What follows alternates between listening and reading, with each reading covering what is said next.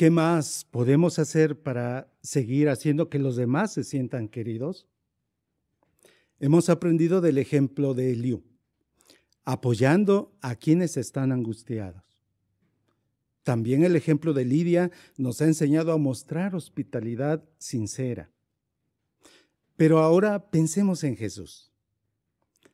¿Qué nos enseña Él para que los demás se sientan queridos? Bueno, vamos a remontarnos al principio de la historia humana. La Biblia revela que Jesucristo estuvo junto a su Padre como un obrero experto en la creación. Por lo tanto, conoce a la perfección la necesidad que tenemos los humanos de sentirnos queridos. Observe por favor lo que dice el libro de Proverbios. Vamos al capítulo 8. El libro de Proverbios en el capítulo 8, vamos a leer el versículo 31. Observen lo que dice. Yo me alegraba por la tierra hecha para ser habitada, y les tenía un cariño especial a los seres humanos ¿Notan? Antes de venir a la tierra, Él ya les tenía un cariño especial a los seres humanos. Ahora, una vez que vino a la tierra, estando aquí, Jesús hizo que las personas se sintieran queridas. Y hasta les aseguró que todos los que vinieran a Él jamás serían rechazados. Así lo registró Juan en su Evangelio en el capítulo 6, versículo 37. Pero, ¿de qué manera hizo Jesús que los demás se sintieran queridos? Primero, por su manera de hablar. Sus palabras tiernas y amables hacían sentir bien a las personas. Jesús animaba a quienes se sentían como una caña doblada o como una llama a punto de apagarse. Llevaba un mensaje de esperanza para vendar a los quebrantados de corazón, tal como estaba profetizado en el libro de Isaías. Jesús invitó a los oprimidos a que se acercaran a Él para obtener alivio. Recordemos que en la época de Jesús, los líderes religiosos habían impuesto una serie de reglas y tradiciones que abrumaban a los fieles adoradores. Jesús observó que esas personas estaban sobrecargadas. Por eso Jesús les dijo, vengan, yo los aliviaré. Qué palabras tan refrescantes, ¿no les parece? Pero también Jesucristo cuando estuvo en la tierra defendió a las mujeres. En su tiempo las mujeres eran tratadas como un objeto y de forma denigrante. Pero Jesús las defendió. En dos ocasiones, por ejemplo, no dudó en defender a María. Cuando Marta, su hermana, la criticó por haberla dejado sola en los quehaceres de la casa, Jesús le dijo a Marta, María eligió la mejor parte, es decir, eligió escuchar a Jesús y dejar pendiente algunas labores. Y también lo hizo cuando otros reprendieron a María porque opinaban que había desperdiciado un aceite perfumado muy caro sobre la cabeza de Jesús. Pero Jesús sabía por qué lo había hecho, así que le elogió con palabras como las que están registradas en el Evangelio de Marcos capítulo 14 versículo 6. Jesús dijo, ha hecho algo muy bueno por mí. Y hasta profetizó, según el versículo 9 de Marcos capítulo 14, dijo él, en todo el mundo, en cualquier lugar donde se prediquen las buenas noticias, también se contará lo que hizo esta mujer. Qué palabras tan reconfortantes. En realidad Jesús trató con dignidad y respeto a todas las mujeres. Es más, les dedicó tiempo a instruirlas. Les enseñó a los hombres que tenían que controlar sus deseos carnales, tratándolas con respeto. Y además, eligió a mujeres para que anunciaran su resurrección. Ahora, ¿qué hay de los niños? Cuando Jesús estuvo en la tierra, los niños también sentían la confianza de acercarse a Él. porque Jesús era condescendiente, es decir, se ponía al nivel de ellos. Es probable que se agachara, se pusiera en cunclillas para poder verlos a la cara y tratar con ellos. Los trató con mucho cariño y respeto. No dudamos que al ver a Jesús corrieran a alcanzarlo y abrazarlo por la personalidad tan atrayente de Jesús. Por otro lado, a los más desfavorecidos los veía como ovejas maltratadas y abandonadas. El Evangelio de Mateo capítulo 9 versículo 36 registra que Jesús al verlos se conmovía profundamente por estas personas. Y eso lo motivó a enseñarles, curarlas y hasta alimentarlas físicamente. Pero, ¿qué más hizo Jesús? También les dio esperanza a los pecadores arrepentidos. Los comparó enfermos que necesitaban un médico para ser sanados en sentido espiritual. A uno de los delincuentes que estaba colgado al lado de él, que mostró fe, le dijo Jesús, yo te aseguro hoy, le dijo, estarás conmigo en el paraíso. ¿Puede usted imaginarse cómo se sintió aquel hombre con esa esperanza y la forma en que Jesús se lo expresó? Realmente por su manera de hablar hacía sentir bien a las personas. Pero otra manera como Jesús hizo que los demás se sintieran queridos fue por medio de sus acciones bondadosas. Había ocasiones en que Jesús y sus discípulos buscaban momentos para descansar. No obstante, las personas sabían dónde iba a veces lo buscaban, lo seguían. El relato de Lucas en el capítulo 9, versículos 10 y 11, dice que cuando las multitudes interrumpieron su descanso, él la recibió amablemente. Es decir, Jesucristo nunca estuvo demasiado ocupado para los demás. Qué buen ejemplo de cariño e interés por los demás. Por otra parte, sus discípulos tenían diferentes personalidades. Lidiar con ellos no era tan fácil. Sin embargo, Jesús les tuvo mucha paciencia, sobre todo cuando les costaba trabajo poner en práctica lo que les enseñaba. Con mucho cariño, ubicó su manera de pensar. Les enseñó con el ejemplo cualidades valiosas como la humildad. El Señor Jesucristo también venció los prejuicios que había en el tiempo en el que él vivió al hacer cosas buenas por personas que no eran judías. Por ejemplo, cuando le predicó a una mujer samaritana, esta mujer hasta se sorprendió.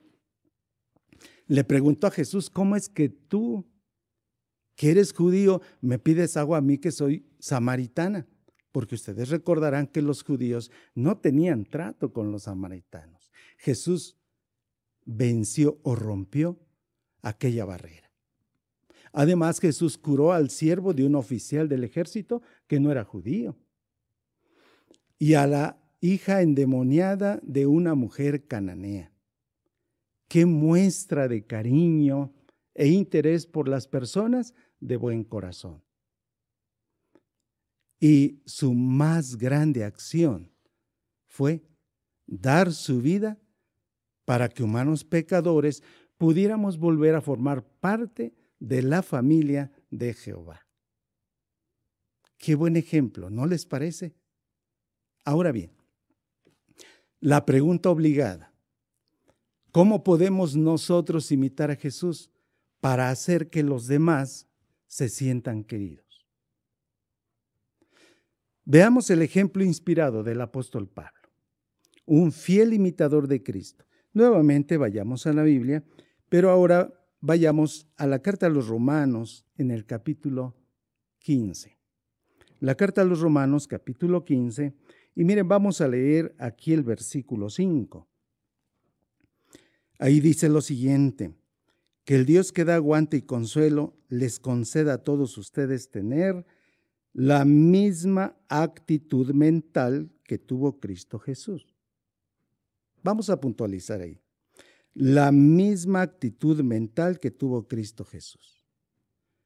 Esa es la clave para poder sentirnos motivados a tratar a los demás como lo hizo Jesús y hacerlos sentir bien, que sientan cariño de parte de nosotros, tener la misma actitud mental de Cristo.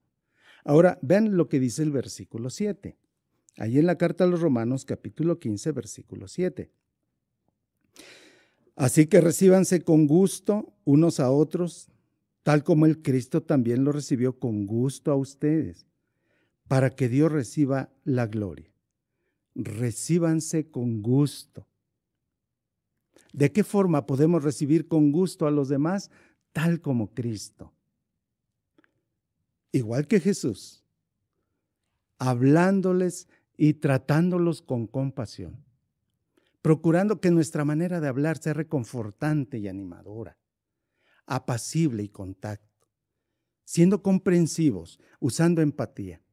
Por ejemplo, podemos tomar la iniciativa para felicitar a los demás. Cuando hacen cosas buenas, podemos decirles que está muy bien. Un comentario por que haya dado en la reunión, un buen discurso, una asignación, un acto de bondad. Recuerde que las alabanzas sinceras le darán motivos para seguir dando lo mejor de sí. Y recibamos con los brazos abiertos a quienes regresan a Jehová. Recordemos que en la parte final de su ministerio, algunos de, de sus discípulos lo abandonaron. Sin embargo, al resucitar y encontrarse con ellos, les habló de una manera tan tierna que ellos se sintieron bienvenidos. ¿Y nosotros? ¿Qué podemos hacer por los demás? ¿Qué haremos si vemos entrar a un inactivo al salón del reino? Un inactivo es una persona que ha dejado por algún tiempo las actividades espirituales, pero de pronto regresa. Debemos acercarnos a Él y darle una afectuosa bienvenida. Al principio tal vez pensemos, mm, pero ¿cómo se lo digo? ¿Qué hago? O nos parezca difícil hacerlo sentir bien. Recuerde, es alguien que regresa a Jehová. Y basta con que le digamos que nos alegra mucho verlo eso lo reconfortará.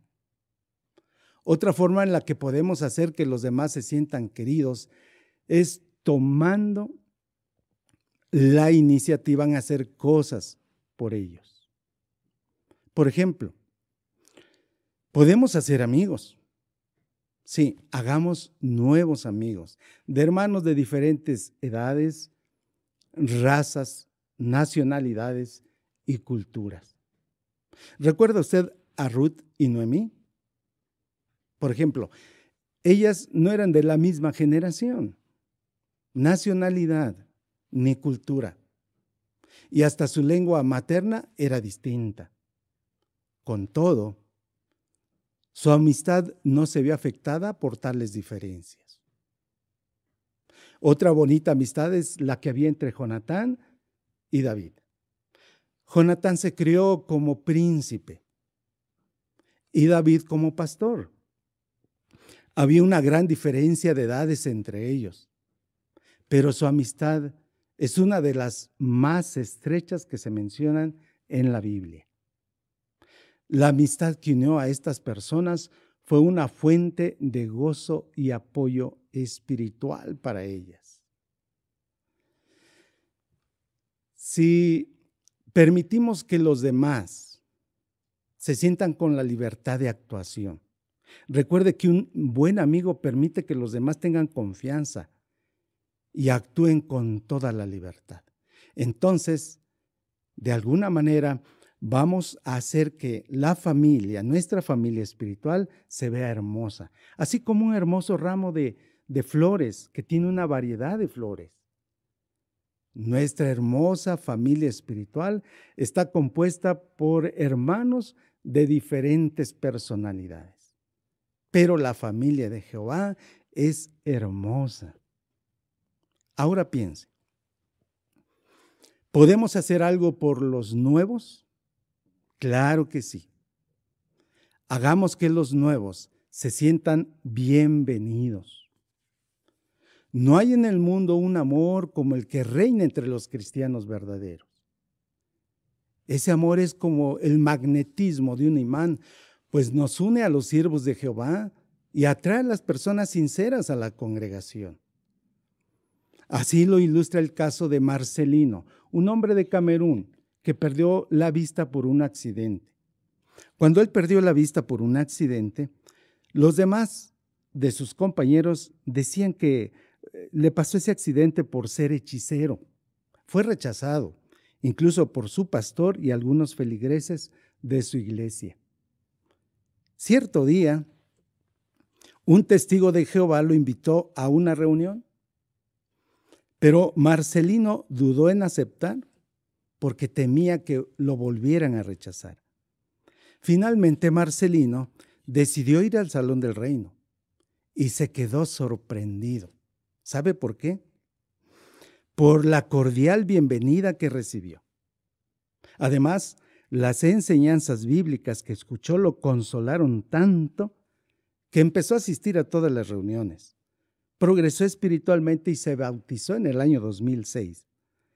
Ahora habla de la verdad a sus familiares, vecinos, dirige varios cursos bíblicos.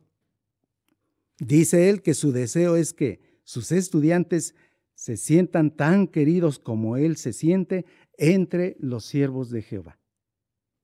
Y eso es lo que queremos, que los nuevos también se sientan acogidos y bienvenidos. Así que entonces, queridos hermanos, fomentemos la unidad, haciendo que otros se sientan queridos. En esta serie de discursos hemos aprendido lecciones muy valiosas. Se nos han mostrado cómo podemos hacerlos, tal como lo hizo Eliú, como lo hizo Lidia y como lo hizo Jesús. Esas lecciones las podemos poner en práctica y de seguro nos ayudarán. Ahora, tenemos una pregunta de repaso con respecto a esta información. Pregunta, ¿qué podemos hacer para que los demás se sientan queridos? ¿Y por qué debemos hacerlo? La respuesta está en la carta a los Romanos capítulo 15, versículo 7. Hacemos que los demás se sientan queridos, hablándoles y tratándolos con compasión, escuchándolos con paciencia, mostrándoles hospitalidad y siendo amables y accesibles. ¿Y por qué? Porque esto contribuye a la unidad de la familia de Jehová. Recuerden, queridos hermanos, Jesús quiere que nos sintamos parte de la familia de Jehová. Y nosotros también queremos hacer lo mismo con los demás, que se sientan parte de la familia de Jehová. Si todos juntos logramos este objetivo, entonces alabamos a Jehová, fortaleceremos nuestra unidad y atraeremos a las personas de buen corazón a la adoración verdadera.